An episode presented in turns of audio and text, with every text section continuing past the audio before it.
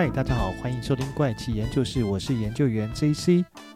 那在今天的节目开始之前，我想要跟各位听众朋友做个小小的一个调查。那由于目前呢，只有 Apple 的 Podcast 跟 Mixer Box 的 MB3 它具有所谓的留言功能啊，所以我想请听众朋友们可以在这两个平台上面留言，让我知道，就是你比较喜欢的内容呢，像是上周刚播出的悬案系列呢，还是时空穿越剧的故事，又或者是神秘事件。还是像是外星宇宙的故事，或者是还有其他类型的故事，才是你最喜欢的。欢迎，也请大家可以在 Apple Podcast 的留言区留言，让我知道你最喜欢的题材是什么，让我未来在制作节目的内容的时候，也都可以朝大家最喜欢的这些故事题材上面去做收集跟发展。这样子，好，那我们回到今天想要跟大家分享的故事上面来。首先呢，是如果今天有一个陌生人突然来敲你家的家门，告诉你说，诶，他是情报单位的一个工作人员，而你身上呢拥有某一种超能力，就是他们所需要的，所以他要邀请你加入他们来成为拯救地球的行列呢？这你会信吗？那这是不是听起来很像是神盾局计划所筹组的复仇者联盟的故事呢？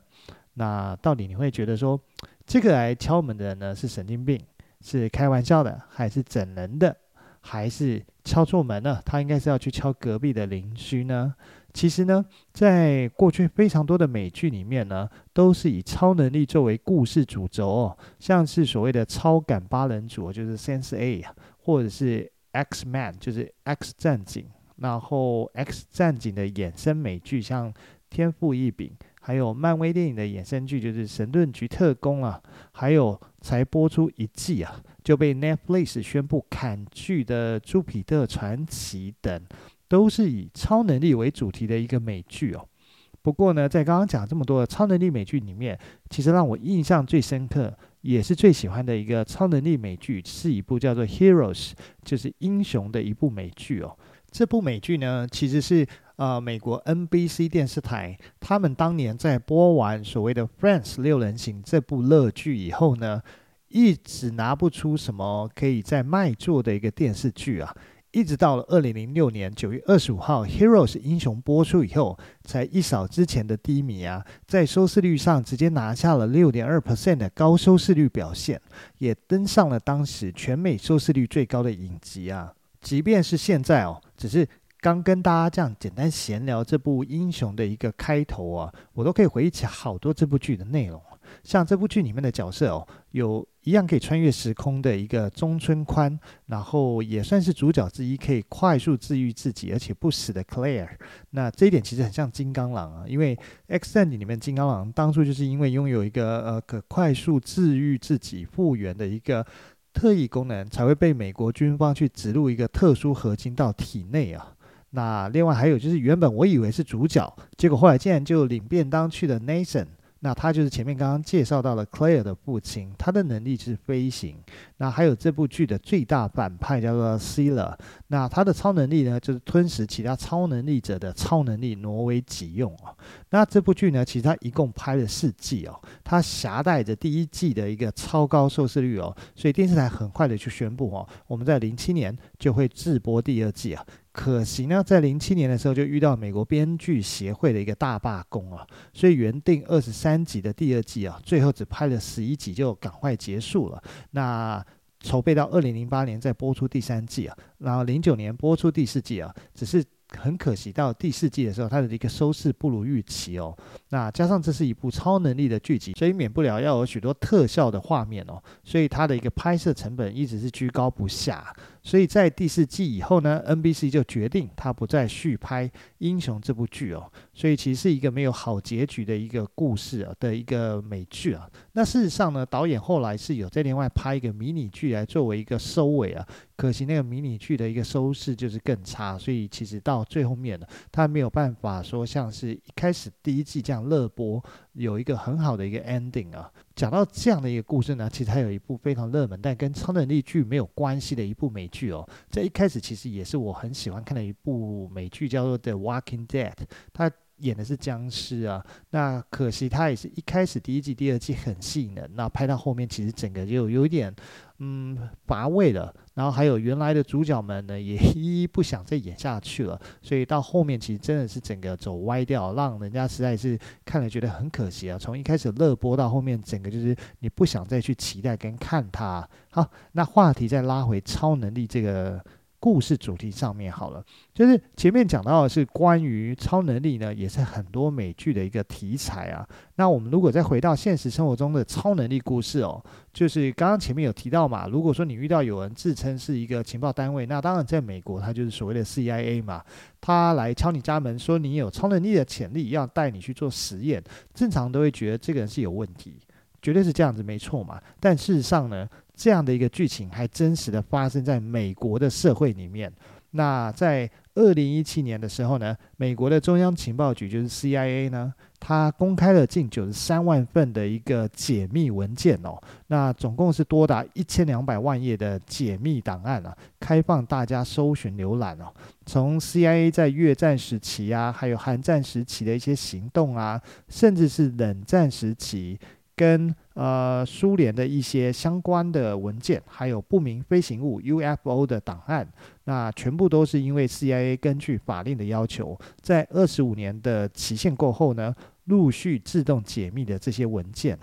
那其中的解密文件呢，还有提到所谓研究心电感应跟超能力的星门计划。那就叫 Stargate。那他揭露 CIA 在一九七三年哦，对以色列的知名魔术师啊，以弄弯汤匙闻名的盖勒啊，就是 Uri Geller，那所进行的一个测试结果。那测试结果里面是这样写的哈，就是这位魔术师呢，盖勒，他被安排在一间就是电磁隔绝跟完全安静的房间里面，然后。他被送到遥远的另外一个地点去感应另外一间房间里面测试人员，那再画出他们的画像，然后画出呢他感应到的画面。那盖勒有些绘出的结果，异常的精准哦，所以让研究人员觉得他是真的有超能力啊。那所以这个故事呢，其实就是来自美国研究的星门计划，但是。到底什么是星门计划呢？其实它是开始于一九七八年哦，是由美国陆军所主导的一个超自然实验计划，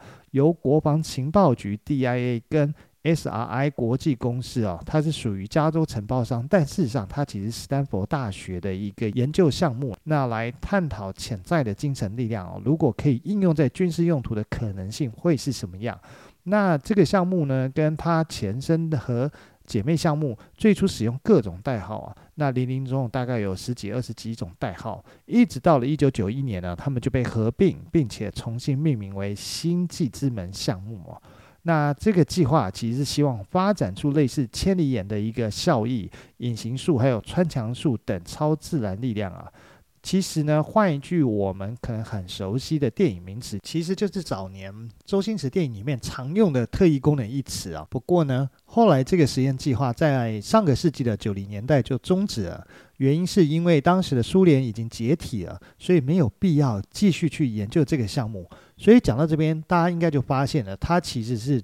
开始于冷战时期，就是美国跟苏联在竞争的时候，那因为苏联而发展出来的这一个研究项目，一个超自然力量的一个研究项目啊。不过这个项目本身呢、啊，它其实是属于伪科学啊，所以投入了大量的一个研究经费，也没有见到什么有效的结果。最终呢，星门计划的研究成果、是发现了人体哦拥有三点二四秒的预测能力啊。不过呢，军方的结论叫做无用。那用无用来结束了这个研究计划。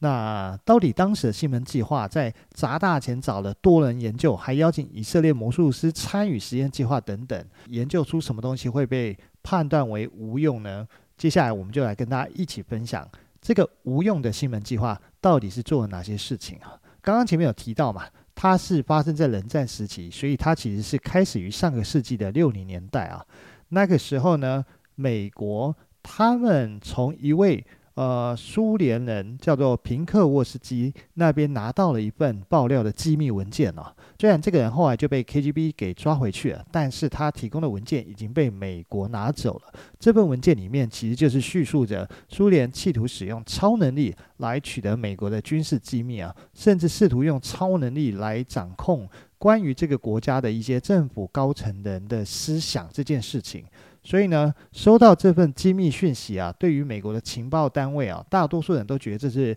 根本就是一份笑话来的。但是呢，其中还是有一些情报员决定说要对这个讯息展开了解啊。美国的 CIA 呢，当时提供了一笔资金给斯坦福大学校园内的斯坦福研究所，就是 Stanford Research Institute（SRI） 成立了这个研究计划。刚开始的目的其实只是要验证这个超能力到底是真的还是假的，这么简单而已。那主导计划的两位 SRI 科学家呢，分别是罗素跟哈洛德。那他们寻找了各种各样的特异人士来做实验哦。这个计划中里面呢，最常提到的其实是一个针对远程浏览能力啊，其实就类似我们的千里眼的能力啊。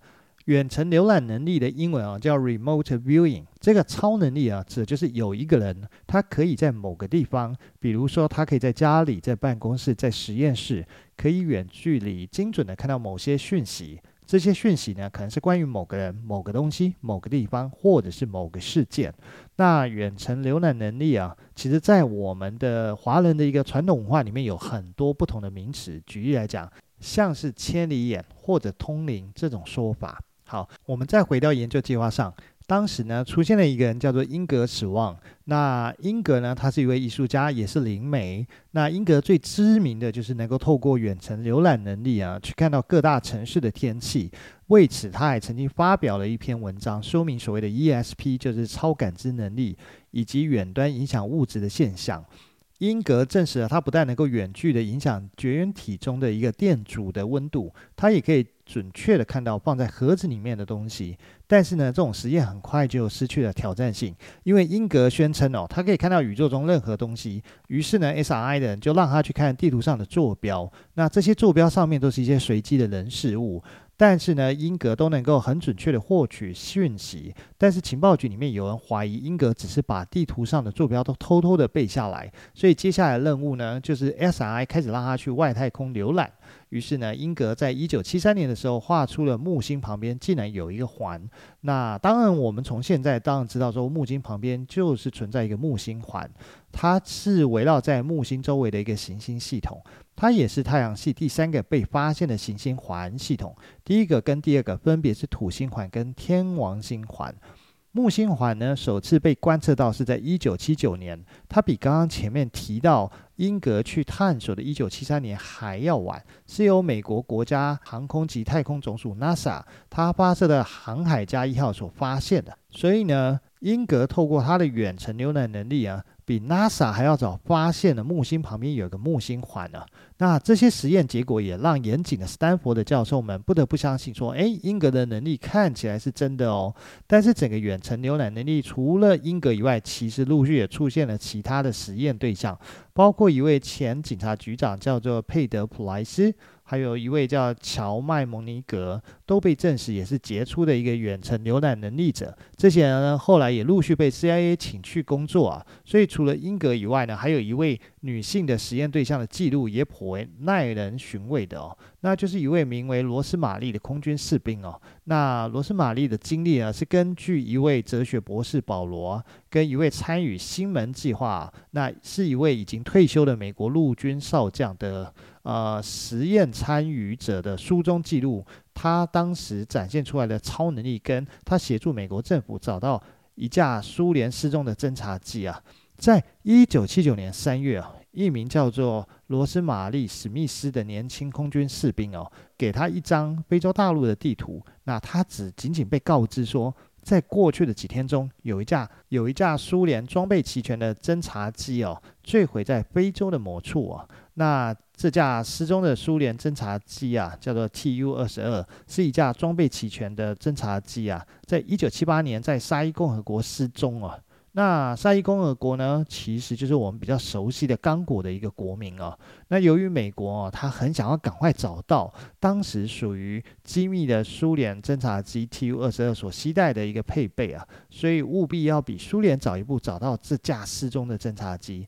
所以呢，在透过这些实验对象的一个远程浏览能力啊，他使用了所谓的超能力。就提供一些经纬度数字，接着呢，美国军方就以卫星照相机定位在他所提供的定点，就发现，哎，这边真的有一架飞机。那他成功的协助美国军方找到 Tu 二十二的一个残骸的所在位置。那其实这也是星门计划中许多成功的一个例子哦。其实大家现在听了这些煞有其事的星门计划实验案例啊。你会不会也觉得这些实验对象，他们可能真的都是拥有天赋的超能力者？但事实上真的是这样吗？首先，我们回顾一下星门计划的时空背景嘛。当时呢，CIA 会找到英格参与实验呢，就是前面提到的，因为那时美国跟苏联正处于一个冷战时期啊，是一个竞争哦，为了竞争不惜造假，也分不清楚对方真假的一个年代，一切的目的呢，都有其政治跟军事考量哦。而且在后来的调查里面，还有人证实了当时 CIA 所谓的超能力实验哦，基本上就是一则假新闻啊。像是 CIA 成立超能力研究部门哦，其实要开始于上个世纪的七零年代。根据一九九五年十二月 CIA 依照情报法公布的文件里面呢，就是一九七二年 CIA 它先成立了一个代号为 SkyNet 的一个小组，研究的就是所谓的 Remote Viewing。那目的其实是在对抗苏联前苏联的超能力方面的研究啊，但是呢，苏联为什么会开始研究超能力呢？这是完全起于一则假新闻哦。在一九六零年二月的法国科学与生活杂志啊，里面刊登的一篇文章是由他们的编辑叫做梅萨迪所写的文章。文章的标题就是美国海军在核潜艇上运用了超感官知觉啊，其实这就是知名的鹦鹉螺号事件。鹦鹉螺号呢，除了世界上第一艘实际运作服役的核子动力潜艇外，也是第一艘实际航行穿越北极的呃船只。嗯，你可以讲它是船只或潜艇啦。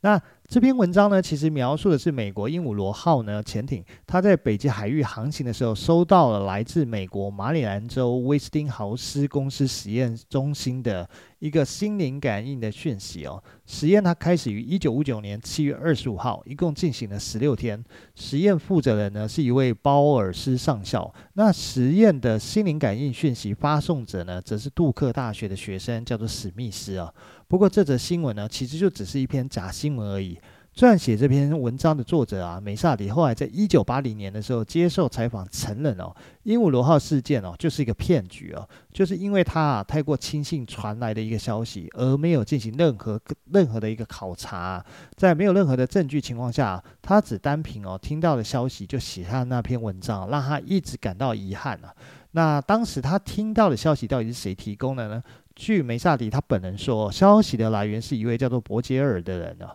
所有的心灵感应实验的细节哦，都是在他毫无证据的情况下口述记录下的。那只是因为这位伯杰尔当时表示这是一个可靠的匿名消息情报来源啊，所以梅萨迪呢就在不经查证新闻的真伪情况下就写下这篇文章，那刊登出去。那由于是在冷战期间呢、啊，美苏双方的神经都绷得很紧，所以随时一个风吹草动可能都会打破当下的一个平衡状态。所以呢，苏联在可能知道鹦鹉螺号事件它可能是一个假新闻的情况下，可是呢，前苏联政府还是决定拨款成立一个专门研究心灵感应的实验室啊。而前前后后，呃，苏联大概成立了二十个类似的一个实验室来实验所谓的超能力啊。那当然呢，因为苏联开始研究超能力这件事情，美国当然也就不能落后。于是呢，美国在前后几年也开始加大所谓的研究投入啊，就是从一九七二年先成立第一个超能力研究小组，就是前面提到 SkyNet，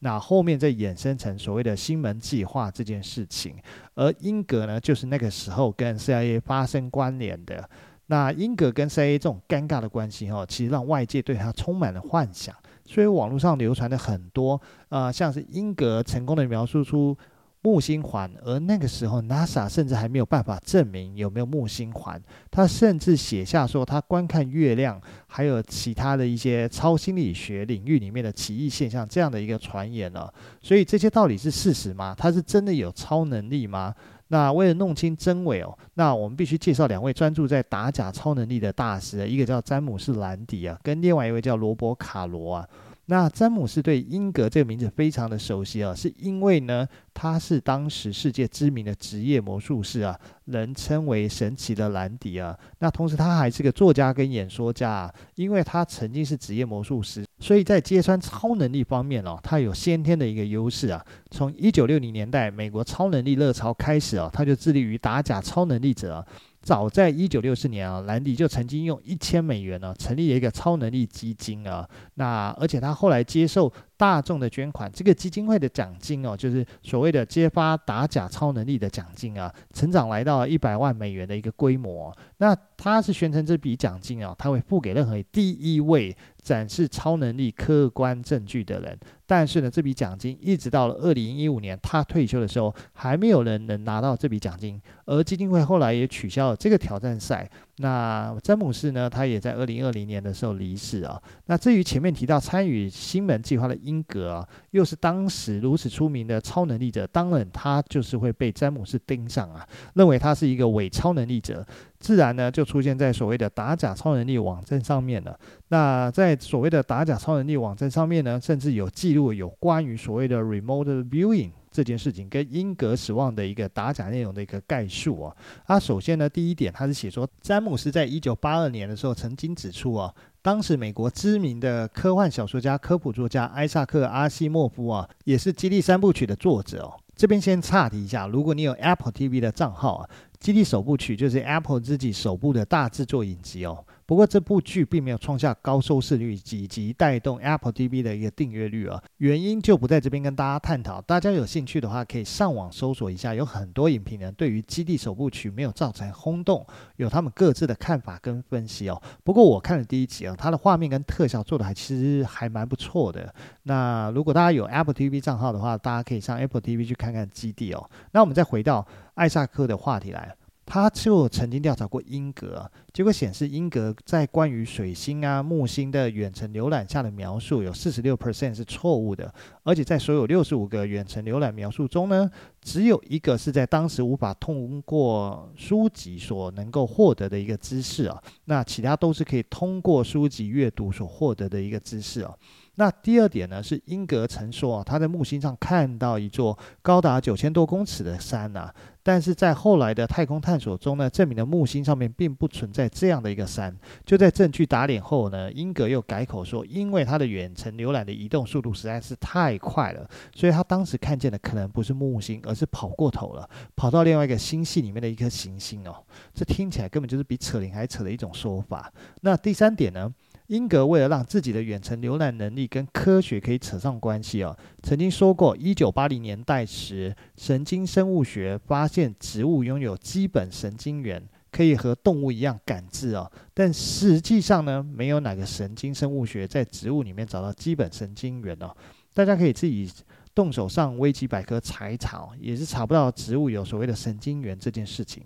所以打假再得一分呢。第四点呢，英格之所以编造。神经生物学专家哦，发现植物拥有基本神经元的谎言哦，是为了想要为巴克斯特当时用测谎仪发现植物有感情一事背书哦。而这位克里夫·巴克斯特是谁？他其实是当时 CIA 的审讯专家啊，在一九六零年代呢，曾经使用测谎仪。对植物进行所谓的实验而知名啊。当时他认为植物会感到疼痛，并具有超感官知觉。而他在对食物进行实验前呢，就是一位测谎仪讲师啊。但巴克斯特这个所谓的发现呢，后来就被证明根本就是一个伪科学哦。它是由不严谨的实验跟不准确的一个仪器所导致的一个错误观察结果。所以呢，英格再次被啪啪打脸。那第五点呢，就是 CIA 的发言人马克·曼斯菲尔德呢，曾经告诉媒体，SkyNet 计划呢，后来在一九八五年改名为星门计划后呢，被美国的官方认定为是没希望成功的一个研究计划。所以在一九九四年呢，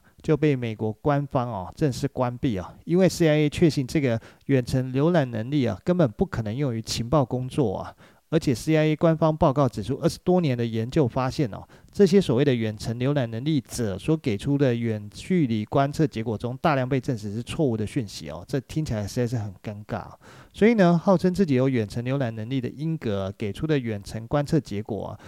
基本上从来就没有帮上 CIA 什么忙，而且错误率极高啊。最后连研究了他这么多年的 CIA 都不得不承认失败啊，抛弃整个计划跟英格。总结来说，这个所谓的新门计划就是一次失败的实验计划，花了大笔研究经费，可是什么都没换到。那大概唯一有赚头的就是这几位所谓的知名的超能力实验对象而已了。好啦，那这一节的故事就先跟大家分享到这边喽，我们下集再见喽，拜拜。